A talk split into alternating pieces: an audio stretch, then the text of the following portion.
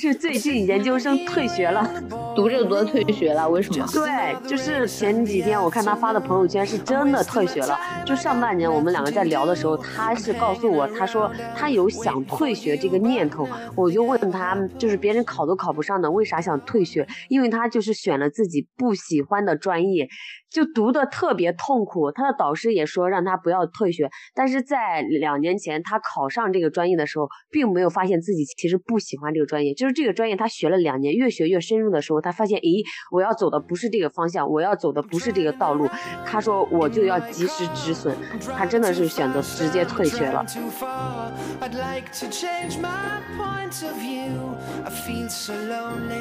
大家好，我是一言，教师编八年辞职。目前在村子里做了一名自由职业者，是一个十八线的野生博主。大家好，我是百里，一名正在计划裸辞的周游世界的准艺术家。欢迎收听墙里墙外。今天我们的播客主题是聊一聊关于最近的考研热，大家怎么看呢？首先，我想问一下百里，百里你是怎么看的？考研热啊？就我觉得就跟高考热好像是一个概念的，不知道 这个还是挺有话题聊的。哎，一言你有没有考过研啊？有啊，就是今年的考研不是刚刚结束吗？其实我在去年的这个时候有考过研，而且我是跨专业考研，我英语特别差，当时是考了二十几分。现在回想起来，我觉得我我蛮有勇气的。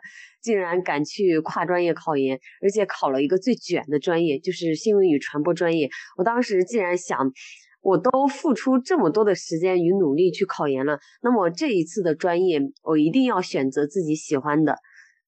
嗯，所以你因为自己喜欢，所以才想考这个专业的，对吧？对，是的。哎，那你当时为什么想考研啊？说实话吗？那当然了。还能来假的吗？我想考研，就是为了要辞职，要离开编制。因为我当时就是计划着在离开编制，但是我不知道怎么离开。我是通过考研离开呢，还是说通过其他找工作的形式离开？当时为什么选择去通过考研离开吧？因为我觉得做自媒体好像挺不稳定的。还有一点呢，就是我学历特别低，我是专科毕业嘛。就是学历一直是我的一个硬伤，自己想弥补的一个缺陷。我就觉得，诶，那我不如去提升一下学历了，借此还可以有机会可以正大光明的辞职。就别人说我辞职了，诶，他好像有正事儿去做，就是考研在别人看来是被认可的，他并不是去做其他事情了，并且大家会觉得哇，你好厉害，你考上了研究生，是会有这种感觉。所以当时那一年的时间，我都在准备考研。哎，好像是这样。哎，我现在回想来，我觉得我，哎，我其实，嗯，之前我也考过一次研，你知道，我也干了十年的在编老师了。那我考，我发现我考研的时候，也就是工作不顺意的时候，就是你想换工作的时候，你当时第一个想到的服务就是考研，就就就真的是很奇怪。而且我现在我不是正在计划裸辞嘛？那其实我之前还没有那么坚定的想周游世界的时候，我上。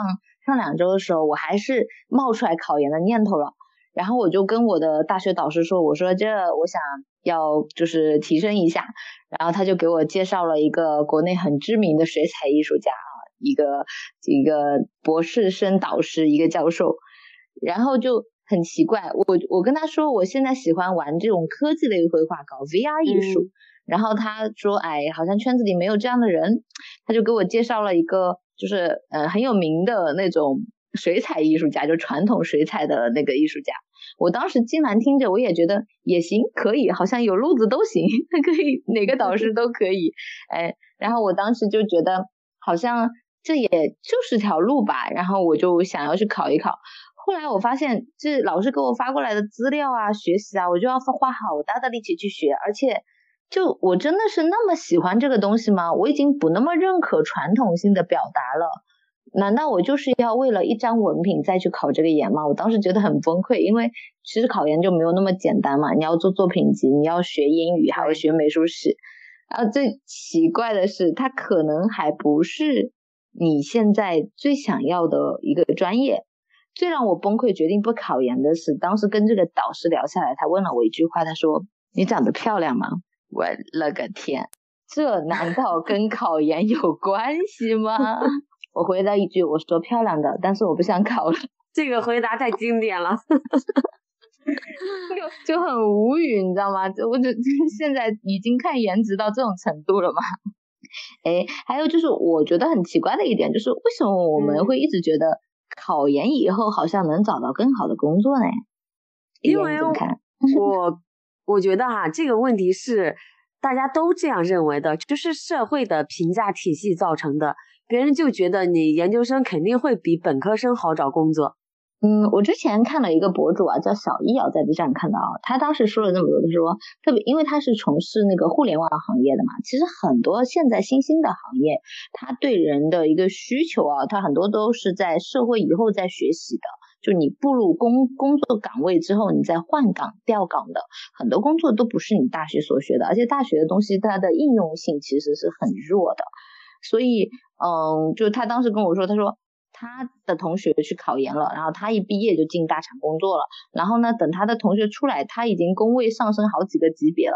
他的同学原来很厉害的那个人，只能到他的手下去求一个面试的机会了。因为社会给你的岗位和资源，它其实就是那么多。你不提前入场去抢占坑位的话，就熬个几年，你出来可能还不一定有。这个也也很神奇，你不觉得吗？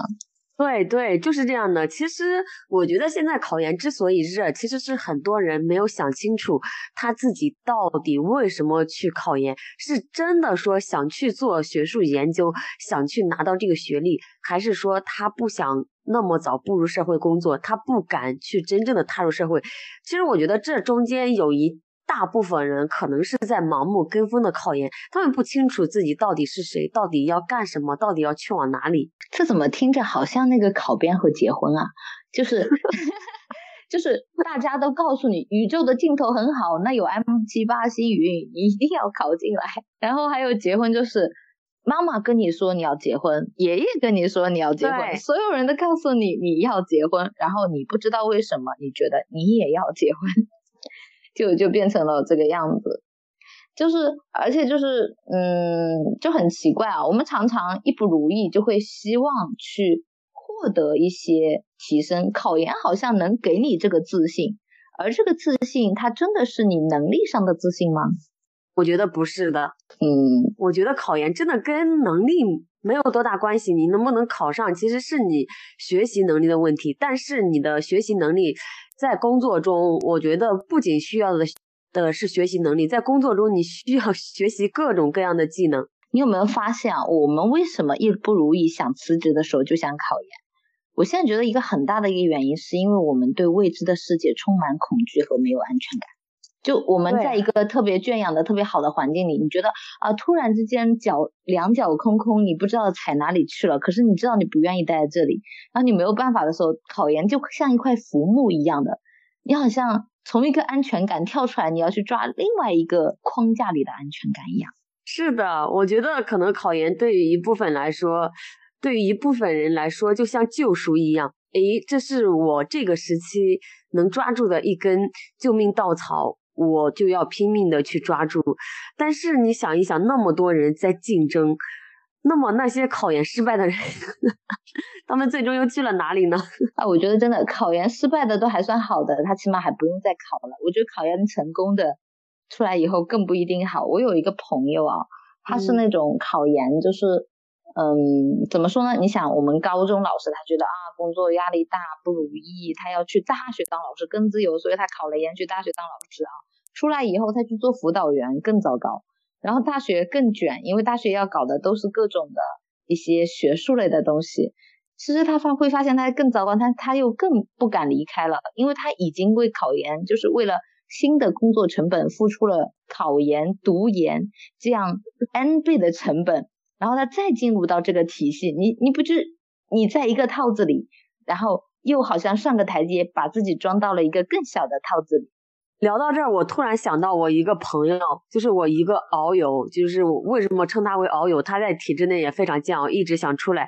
他就是最近研究生退学了，读着读着退学了，为什么？对，就是前几天我看他发的朋友圈，是真的退学了。就上半年我们两个在聊的时候，他是告诉我，他说他有想退学这个念头。我就问他，就是别人考都考不上的，为啥想退学？因为他就是选了自己不喜欢的专业，就读的特别痛苦。他的导师也说让他不要退学，但是在两年前他考上这个专业的时候，并没有发现自己其实不喜欢这个专业，就是这个专业他学了两年，越学越深入的时候。他发现，咦，我要走的不是这个方向，我要走的不是这个道路。他说，我就要及时止损。他真的是选择直接退学了。我这是当年考过研，我看了一些那个课程大纲，讲的都很笼统。而且我现在想学的新媒体方向出来的都特别新，很多学校专业是没有的。但是，对呀，因为你我你自己做老师，你很清楚啊，学校它每个专业是有，就是根据时代的稀缺性，它会设立这个专业，然后设定招生名额。然后他会他会去给你，就是说，嗯，然后再分配教师指标，但教师新教师没有招进来，因为专专业太新了，那就什么，那就老教师学校先去教着呗。所以某个专业兴起的前几年，他给你的教师可能都不知道是什么东西，就拿本教材就上了。那他的一个课程编排，他的很多东西都不一定就是跟他大纲里写的是一致的，所以你你不知道你去读了个什么。我觉得很多时候是这样，对呀，尤其是现在社会发展这么迅速，有可能你读到这个专业你还没有毕业呢，然后这个专业没有了。真的是，因为我表弟不是读那个数字游媒体专业嘛，就我们两个小表弟啊。然后很搞笑，我现在让他做视频呢，我们其实都是用剪映做一下就好了，又快速又方便。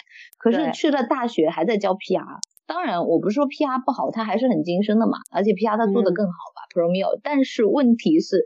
其实很多东西你根本就是你的岗位，它根本不需要用到一些专业度很深的一些软件，它很多的实用场景根本并不需要，因为现在短视频赛道让人人都可以做嘛，更多的是一个剪辑思维。但思维这个东西，好像学校里是很难去教给你的，因为我觉得它是在于你的一个自我对世界的认知，自我对自己的一个规划，它是靠实践摸索出来的。嗯，对，的确是这样的。而且我还有一种感觉，就是学校其实是在教给我们知识，就是关于技能和实践这一块特别少。我不知道百里你有没有同样体会？反正我读了这么多年的书，我不知道是不是我专业的原因以及学校的原因，我是深刻的感受到，就是学校在传授知识，但是真的应用层面、技能层面、方法层面其实是非常少的。包括我，我不是在体制内。当了八年的老师嘛，就是我观察整个教学的这个生态环境，我会发现老师一直是在灌输。其实学习是讲究很多方法和技巧的，比如我们都考过编，我们都了解，我们并且在就是都在坚持下班之后继续学习。其实它是有很多窍门的，但是老师好像没有教给这些窍门，只是传输一些表面。有没有可能老师自己也不会呢？我为什么说我想辞职？因为我觉得我的很多同事都是两点一线，他们只是领份工资嘛，那就是课程大纲和指标要求你教什么就教什么，不需要他思考的。社会变得再快也没有用，因为之前有我们不是考那个教师编制嘛，因为会有人来找我辅导，说想要考教师编制啊，那就是想我学习一下经验啊，学一学儿童画嘛。其实我觉得很好教啊，但是你知道我们学校就有老师几十年如一日，我在学校教了十年。我进去的时候，他不会啊，他教这个教十年啊，就是他不会儿童画，因为他只会传统素描，年纪很大一个老师。我出来现在想出来，十年以后他还是不会，就他十年前会什么，他十年后还是会什么，他从来没有想着要精进呀。那我就会问你，你第一跟不上时代变化，但那你又是认真的呀？学生就是学领导评判你认真的标准就是你有没有迟到早退，你有没有 把你的课程大纲给做了，你有没有按框架走？但是学生学了什么，听到的是什么，他们不管啊。那大学就更夸张了，因为大学老师就更不管了。我觉得就基本上就是，而且最过分的是，我觉得学校里的知识它的实用性本身就没有这么强，因为学校很多时候它强调的是一个学术性和普及性，它要提升整体素养。那你你会思考的这几个人，永远都是快于这些基础值的，所以。它并不能去给你，就是真正你个体想要的东西。嗯，我觉得这个还是很重要的。我突然想到一句话啊，就是老师这个行业这份工作的性质，就是有很多人会说，咦，你教书这么多年，就是有了多少多少年的经验。比如说，呃，教了二十年，可能就说这个老师有了二十年的工作经验。其实这一句话我一点都不赞同，因为有的老师他可能是把这一条经验用了二十年而已，他 从来没有去更新迭代过。就很多同事，我觉得他们都是在。就是就像我之前说嘛，老师为什么好嫁人嘛？因为你是有寒暑假的，你是还能提供教育资源的，对不对？还能省了补课费。还有一个就是，就你更多时候你要去回归你的家庭啊。为什么老师好嫁人？他觉得你有更多时间陪伴家庭啊，你有更多时间带孩子啊。那我请问你一个人每天就二十四小时，那么多时间被瓜分了，哪有时间专业教学啊？何况学校还给你干那么多杂活，就就就是这样啊。那那你说学校的老师都被派去干杂活？打各种比赛了，那课有没有人真的好好去上？我其实觉得，嗯，这个成分要斟酌一下的。那其实我觉得现在我们说的考研，它其实是非常学术性的，但社会对你的实践性要求比较强。那其实，哎，我们有没有更好的途径去自身的成长呢？除去考研的话，我觉得是有的，比如知识付费，我觉得就是一个非常好的途径。就是我 现在身在一个十八线的小县城里。我觉得还好有互联网，还好有知识付费，不然我可能就从我我们村嫁到隔壁村，我就干不到大的世界了。就你没有办法获得更多的一个认知界限之外的东西了。哎，我我也是很推崇知识付费，为什么？我觉得我就是那一颗绿油油的韭菜，我就是知识付费最 光荣的拥护者。就那么多年来，我报过太多支付付费课程了。你说，我也报了很多。其实我有一种感觉，哪怕我被割了，我都是心甘情愿被割的。哎，那我们来说一说，我们报过哪一些奇奇怪怪的知识付费课程？我报了太多了，我我来讲一讲吧，讲一些有意思的。多的就是阅读课，还有写作课，还有什么早起课，还有思维导图课，还有理 财课。我觉得。可能那种九块九和九十九的，我报的我都数不过来了。那我是比你过分一点的，就是我九块九报的不多，我我都是五百起步，然后都报到上万的课。因为我之前那个时候学画画，我第一个报的，我跟你讲，我第一个报的学画画的呃插插画的老师真的是好水啊，两个半小时的课他就自己画自己，然后中间拿快递还拿了半小时。那课还挺贵的，三千多，你知道吗？这是我的，嗯，还还有各种课。我之前我说过，我我那个时候想学动漫，然后没有课，你知道吗？那个时候还知识付费，网络知识付费没有那么多的。我跑到杭州的一个动画公司，跟老板说：“你招不招实习生？”我说：“我不要钱，我给你钱，你带我一个月，我给你多少钱？你说。”老板都惊了，怎么会有这种人？后来慢慢的有网络课了，然后我就一级级的报，一级级的学，就是。学过太多了，那当然后面也有要学皮调的就没怎么听的，但是不知道有什么，就那段时间就觉得好像付了这个费，我就学到了知识。对，其实有时候会有一种，诶，我报课了就等于我学会了，不管你在这个课程中有没有去行动，好像就是花钱买心安，你觉得吗？你觉得好像花钱我摸到知识的边了，我心安了。对，诶，那我想问问百里，就是你身边知识付费的人多吗？就是我们两个都在小城市，我们两个都是知识付费的狂魔。你觉得你你身边的人有知识付费的吗？我觉得我应该是最卷的吧。就是如果是现实世界，因为我有很多线上社群的朋友，也都是知识付费认识的呢。就我感觉知识付费它有助于我认链接到更多更广阔的一个世界。但是我现实生活的朋友，我当我知识付费学的越多，我跟他们差距拉开拉的越大。就你就更不能讲精神同频了，因为他们就是爱的就是周末去 KTV 哪玩 K 个歌吃个饭，然后干嘛？对，我当然不是说这样的生活不好，而是我会觉得空洞而无意义。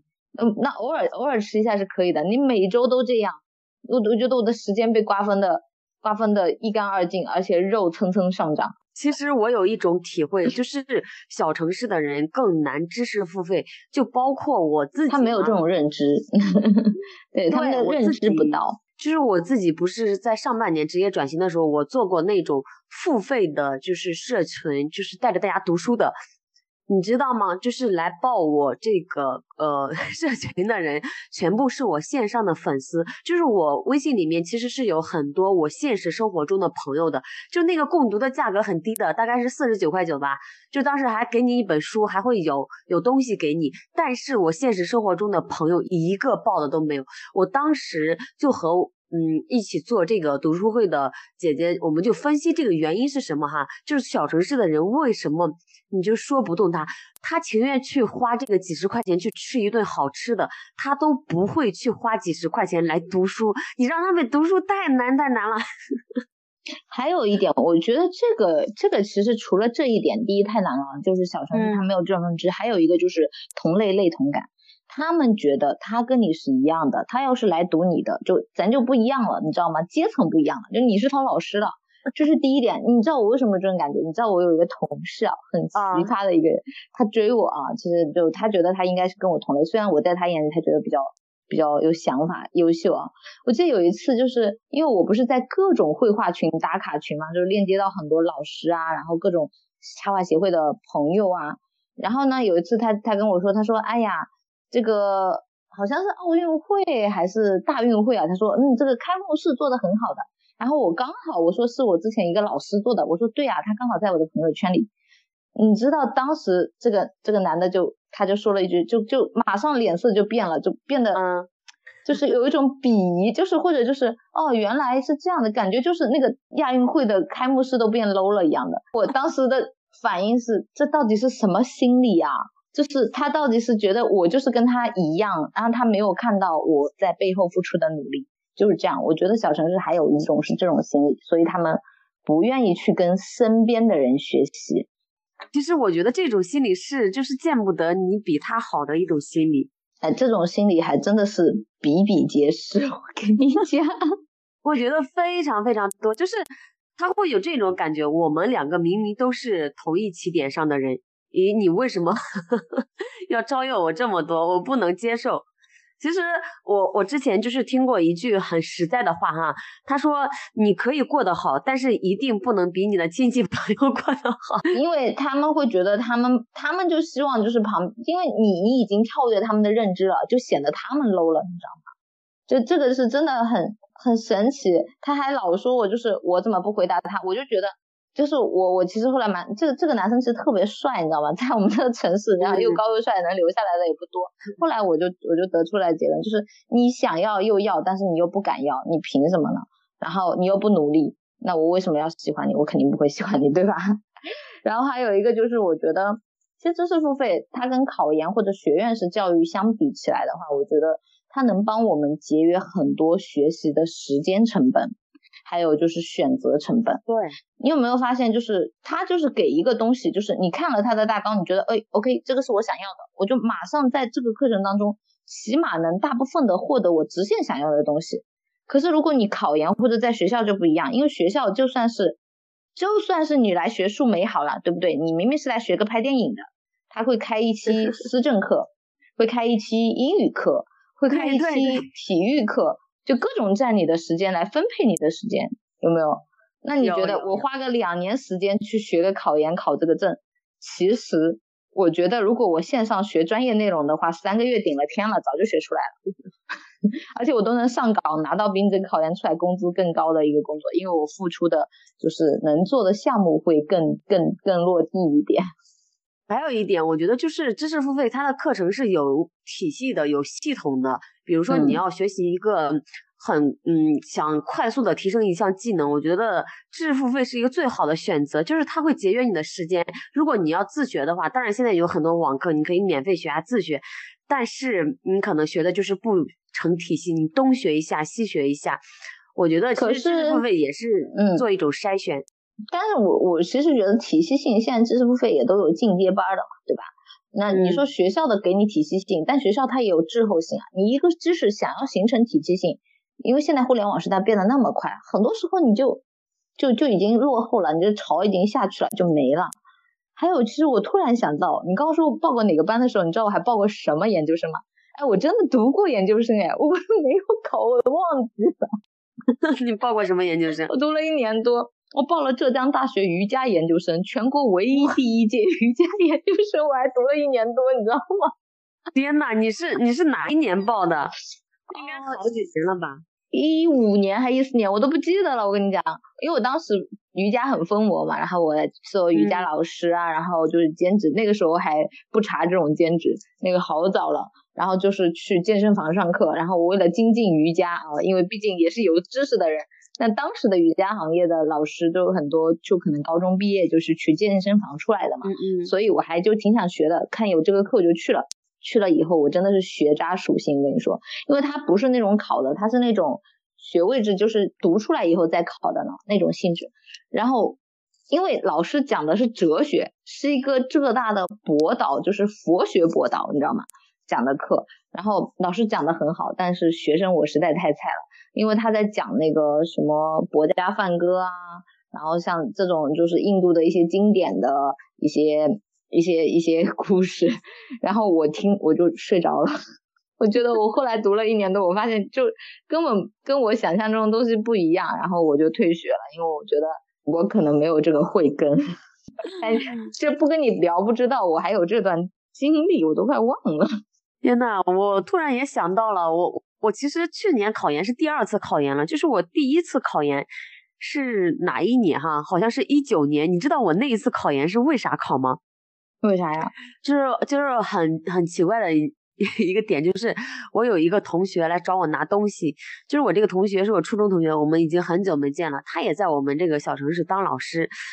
来拿东西的时候，他就问我，他说：“诶，呃，就是呃，他说他报了研究生嘛。”他说：“你考不考？你可以试一试。就是你现在没事干，各种你知道吗？就是明天就是研究生考试的截止时间了。今天晚上我见了他，然后我回去就把名给报了，你知道吗？就你完全无意义、无目的，也就是他们说好，哎，你怎么觉得跟个 P to P 暴雷一样的？就是这个东西投资能挣钱，你赶紧入个股。”关键是你知道吗？我是去裸考的，我连考研的书都没有买。那一次，呃，英语考多少我不记得了，但是我记得我报的是那个心理学专业，我专业课大概考了一百多分吧。我考的最高的就是政治，我去裸考还考了五十多分呢。我同学特别震惊，就是他准备了一年，他说：“天呐，他考了四十多分，然后我去裸考，我考了五十多分，他都惊呆了。”那你第二年应该再努力，指不定还能上岸。其实那一年就 来到了二零年嘛，二零年当时我就一心想着做做那个自媒体再试试嘛，就没有考。我其实是去年在二一年的时候我才我才考的研。那个时候我考研的时候，其实已经很清楚我不会再去读师范专业了。我其实一九年的时候我选的是心理学专业，我当时能想到的就是考教育学和心理学专业。但是在二一年的时候，我那次考研，其实我对自己的认知就已经很清晰了，我已经就是有了一个转变。如果我这次考的话，我就一定要考一个我自己喜欢的专业。其实你们有没有发现啊？就是很多时候你考研，很多时候是第一，你好像觉得这是社会价值观认可；还有一个就是对自己学历的不自信，你需要它来提升一下。就是因为社会价值观导致的，你其实还是社会价值观，因为社会价值观告诉你这样的学历可能是。还不够的，然后你就不自信。其实我觉得现在你发现了没有，就是这种社会价值观真的毫无意义。只要你不 care 它，你不在乎它，哎，对呀，当当他是个什么，然后就没有任何的意思。因为我觉得，其实还是要在你的自我认知上来了，你的内心强大了，你才能抵御这种毫无意义的社会价值观。这就像什么？这就像今天下午我和我闺蜜聊天，我闺蜜说。他说：“你在村子里过这样一种生活。”他说：“我觉得你家人对你真的是特别特别宽容了。”我说：“我现在回来差不多快一个月了吧？”就是我说我没有听到村子里的闲言碎语呀，可能我没有出门。然后我闺蜜说：“人家议论你、讨论你，难道会跑到你你家门口去议论吗？跑到你跟前去议论吗？肯定是在背后偷偷议论你啊！”我就发现啊，其实他们怎么议论，我一点也不 care，我一点也不关心了，就是。我内心真的比以前强大了很多，可能我去年我都无法去面对这些问题，但在今年看来，这压根就不是一个问题，他们已经给我造成不了任何影响了。你知道吗？这也是一个就是内心很强大的转变。对，我在学校里一直都是个火星人嘛，因为他确实就是不一样。然后我从来没有听到过我的闲言碎语，就连老是听别人讲八卦，但我从来没听到过自己的，因为我们学校八卦人特多。然后我就不能理解，难道我这个人枯燥的让人没有八卦了吗？然后我觉得我这么不这么不正常，难道没有八卦了吗？后来我有一个心理学的朋友闺蜜，她跟我说，因为大家都习惯了呀，你就是不正常的。对啊，而且也没有人，因为我我比较强硬嘛，也没有人敢跑到我面前说，就不会有人让我听到这种话。我说，嗯，好像也挺满意的。我听不到，那就是没有嘛，对不对？就是想到了哈，其实我第一次有考研意识的时候是在啥时候，你知道吗？嗯，是在一四年我刚刚毕业考上编制的时候。其实那个时候哈，我就想着去提升自己的学历。就像你刚刚讲的，我归根到底还是对我学历的不自信，因为我上的是一个五年制的破专科。我记得特别清楚，那个时候就是知识付费还没有那么兴起呢，就是我还不了解知识付费这个行这个领域和行业，并且。在我生活中遇到难题的时候，我不知道找谁去咨询，就是没有在我认知之上的人。我记得特别清楚，那个时候我已经参加工作了，然后办公室里有电脑。下班之后，我等所有的同事都走了，我在网上查，就是研究生怎么考。当时可能是某一个机构的老师误导了我，他是这样说的：他说。嗯，你这个没有学士学位，你是自考的本科，你考不了研究生。就是你考研究生了，你也拿不到这个硕士学位。我当时一听啊，完蛋了，我没有办法考研究生了。所以从此之后，我就打消了我考研的这个念头。然后我是在二零二零年，我才知道，它跟学位压根半毛钱的关系都没有。你想一想，就是我这个认知当时有多局限，太可怕了。确实是这个样子的，就很多时候，嗯，你为了社会盲从而去做的某些决定，它肯定不会是你心底想要的样子。很多时候，你经过深思熟虑，撇清一些撕扯，然后你自己剥丝抽茧抽出来的东西，哎，你才是自己内心认可的东西，你才能一步一步去呃，能掌握自己命运的一个掌控感。你，我觉得就是社会告诉你你要怎么做，反正我觉得。就光讲女性魅力提升也好，讲什么也好，我觉得我是现在越来越没有办法听这种话了，因为，嗯，就是当你自己越精进、越强大的时候，你对你自己的生命会越有掌控性。而且我同学就是有在三战考研的，可能他说哈，他明年还要四战。其实我为啥又不考研了，你知道吗？就我去年不是考了一年没有考上嘛？其实，在今年一月份的时候，那个成绩下来的时候，我还在纠结，就是到底要不要二战呢？就现在我很确定我不二战了。这个过程是怎么变化的呢？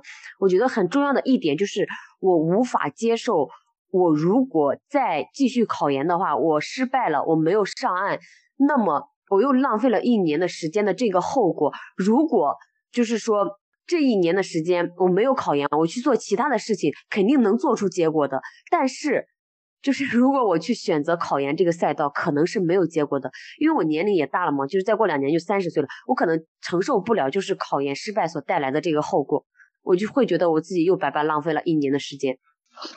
你知道吗？我不是我在想，我不是现在决定，我说我要辞职去周游世界，我要去画我想看到的世界，然后我在想。哎，我考什么研啊？我的那些导师可能都没有干过这种事儿，因为他们很多顶多也就是学院给你外派啊，出去学习交流啊。但是学习交流你所看到的东西是很局限的。你知道非洲难民营什么样吗？对吧？你你知道一些火山爆发的一些地貌啊？其实他们都也没走过，可可能要走也得等五六十岁吧。那为什么要等？你刚刚说你觉得可能马上就要三十了，我已经过三十了，但我觉得我很年轻。我觉得现在的我就是最年轻的，我要我还有那种年轻的梦想，我一定要去实现它。还有就是这是关于这个时间的一个感觉，你知道吗？我最近我来到了海南，就是嗯，我之前听播客夜夜搞的那个海南搞了个数字游民基地啊，我也来了。然后你知道吗？我一个没有阳的人，就我一个健康的人，呃阴我一个阴人。来到了阳康的这个集中营，我说我现在就是个郭襄，我奔赴了杨过集中营，不是阳康，杨过集中营。然后我，我每天，然后我都在想，哎，我怎么还没阳？是不是症状很严重？我怎么还没阳？是不是到时候会很厉害？然后我当时脑海中唯一的一个想法就是，天呐，不，等我环游世界结束你再阳好不好？那样我死了都甘心。就我唯一的想法就是这个，因为觉得。如果你当下你想做没没做的事，然后你又要去借托一些考研也好，一些社会价值来也好，来麻痹你自己，嗯，其实真的有意义吗？我并不这么觉得吧，可能。对，我觉得也也是这样的。如果我们一直都有提升，因为我们也都在知识付费各种学习嘛，对吧？然后，嗯，有没有考研？我觉得学位的认证其实并不是那么的重要吧。对，在这一点，我还有一点就是想与百里以及听众朋友分享的，就是我今年不是花了大几千块钱找了一个职业咨询师嘛。就是他给我写了这个十九页的结案笔记，就是在我们咨询结束的时候，他会发一个结案笔记给你。他说这是这么多年来他做咨询就是写的最长的一个结案笔记。就当时我身边有很多人，他们知道我找这个老师做咨询，就感觉啊，你花了大几千是不是被骗了？各种之类的。其实我觉得并没有，就是这个老师的一句话，我觉得我花的这几千块钱就就值了。就是他让我更清楚的认识了自己。他当时在我在我的那个笔记里是这样说的：他说，一言之所以你去选择考研这一条路，而不是说去直接辞职找工作去实现职业转型。他说：“其实你内心里 是对自己的不自信，就是因为太在乎别人的看法。因为考研这条路，就是在社会体系以及他们的评价里看，是考研不工作是可以被社会人认可的，被身边人认可的。咦，你辞职去？”读研究生去了。相反，我现在所走的这条路，就是辞职做了自由职业者，是被大家不被认可的一条路。比如说，咦，你不稳定，你这个职业到底能做多久？能做一辈子吗？所以，我当我看到那一句话的时候，就特别特别触动我的内心，我才明白了我纠结的点到底在哪里。就是我会有一种豁然开朗的感觉，包括我这几年。知识付费的感觉哈，我特别能理解，就是有一些很厉害的人，他们会去做咨询，会去找人生教练，会去找心理咨询师。为什么呢？因为有时候你的问题就是你的认知造成的，你再怎么样去思考这个问题，也是在你的认知里去思考，你自己思考，你你自己是解决不了的。所以你要通过去看书，去见你。比你层次更高的人，认知层次在你之上的人，走在你前面的人，才能去解决你的问题。我觉得这是知识付费做咨询给人成长最快的一个路径了。对啊，我其实我在一些什么，我我 我还有什么你知道吗？我有各种心理医生、营养师，还有那种什么，嗯，绘画疗愈师。我觉得我不行了，我就就是我觉得我最近状态不对了。如果有老师他能够让我缓解一下我最近的一个状态。其实也很好的，因为有时候你是需要别人一句话来点醒你。对呀，而且这个点醒，我觉得你自己挣扎很久也出不来。知识付费只是让你更加有效率。哎，我们说了这么多知识付费，有没有你觉得非常糟糕的知识付费啊？割过或者是买过的课，就完全有一种完全被割了的感觉。我我有呀，我大概是在这个一九年的时候吧，就是报了一个老师的写作课，就是他。给你的哈，完全就是没有给到你所课程所承诺的那样交付的预期。我到现在都记得那个老师呢，就是他收了我八百块钱，其实也不算太多，但是他也给了我一个警醒，就是什么呢？当时我就觉得啊，你这个人是做不长久的。结果正如我所料，你知道吗？现在那个老师的微信我还有呢，但是再也没有嗯看过他的朋友圈，以及看过他其他的就是任何动态了。他早就。不在这个领域里面了。我觉得能坚持到最后的人，都是那种就是不是割韭菜的，他一定是在用心做自己的课程，在用心做交付的。因为我现在也在做自己的课程嘛，我有一点很大的体会，就是我之前知识付费踩过的坑以及一些套路，我不会就是用在用在我自己的课程上面。就是好的是值得去借鉴的，像这种没有达到交付和预期的，是一定不会做的。我身边的朋友有两个朋友，他们今年就是被割的特别厉害，就是花了一万多块钱报了某老师的私教，就是这个老师做到哪一种程度呢？就是被大家追着要钱，然后这个老师还不给大家退费，我觉得他可能做到明年也就做不了了。真哇，就好多也是这样的，我我也有报过一些，就真的是，哎，我我上阶段还报了个人生教练，我觉得。但很奇怪，本来想找个心理医生，但是我觉得找他聊天，我都不如找我朋友诉苦，就没有任何作用。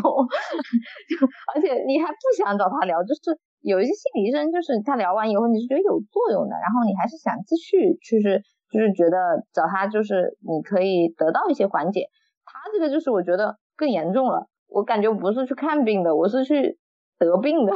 所以知识付费也是需谨慎的。但是我觉得它有一个好处就是，当然我们可以先从低价位的开始啊，我们不是推销员啊。因为我觉得它有一个好处就是它不是那么长期不可控的，就像考研这个东西啊，一考就是两年，而且你毫无收入，你发现没有？你没有收入又去读读这个考研，又读个两年，然后出来你又不知道，又是前途未卜。就很多你看博士他论文不毕业或者研究生论文不毕业被吊在那里的，然后就为导师做各种事情，因为他们太想要这张毕业证了，就他们看的这个比天高啊，就好严重啊，是吧？我觉得是的，我觉得这个就是反正就还是要提升自己的认知吧。我觉得学习嘛，在哪都可以学，大家还是要提升自己的，就是想想清楚自己的热情在哪里，想要成为一个什么样的人。然后再去选择自己的一个路径，而且我觉得学习这个东西也是阶段性学习呢。就像我之前为什么报瑜伽教练课，我觉得我研究生课觉得觉得不行了，是因为我那个时候认知还在身体层面，人家已经到达了这个灵魂很升华的层面。那你说怎么学嘛？那没办法学，对吧？这不是他的问题啊，真的不是，因为老师确实是个好老师。我我我是个学渣，所以我后来觉得，如果我要学这个，那我就慢慢来，我可以先从基础的开始学，对吧？一级级的来，这也就是我觉得现在知识付费很多有那种，你有没有发现，你做老师你会觉得，哎，我不是那么专业，我能不能做？但其实也会，就是知识它是分层级的，只要你对人有帮助，就是真的切实有帮助，我觉得，嗯，都是有它的价值和意义的。就是百里说的这一点，我特别特别赞同。就是在今年十一月中旬的时候，我不是在做我自己的写作课吗？我一开始是非常不自信的，我觉得我这个人。我怎么能去教别人写作呢？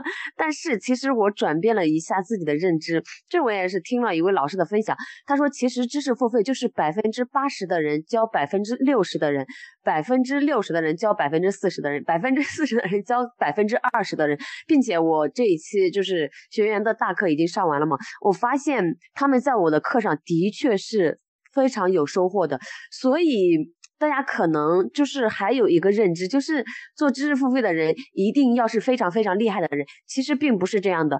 你只要能稍微的走在别人的前面，其实是更好做的。为什么呢？就是他报某些大佬的课，他可能会觉得，咦，这个大佬距离我好远好远，但是我报一言的课，一言就距离我好近。我可能慢慢的努力也会成为他这个样子。是的，当然还是一个筛选人的一个过程。我对，来来来，给一言打个广告，有写作需要的可以关注一下。我本来都想报，我之前我不是跟你说过，我还报过特别割韭菜的一个写作课，就是真的，嗯，不知道上了个什么东西，就就就结束了。百里要报我第一季的课，被我给劝退了，拒绝了。没事，你现在这个播客思路上，我觉得我最近也有提升，你有没有觉得？我是不是有进步？那一眼教出来的，知道了吗？好了好了，那我们这期的播客也差不多到尾声了啊。那在收听我们播客的朋友们啊，如果这期播客有和你共鸣的地方，或者你内心也有什么跟考研、跟知识付费相关的故事，也可以给我们留言啊，做我们的灵感库。期待你可以和我们一起成长呀！谢谢你对我们的关注，这期就到这里结束啦，拜拜。拜拜，下期见。I don't need another pretty gift. I don't even need a tree. Cause all I ever wanted was a single dream come true. And darling, that's you.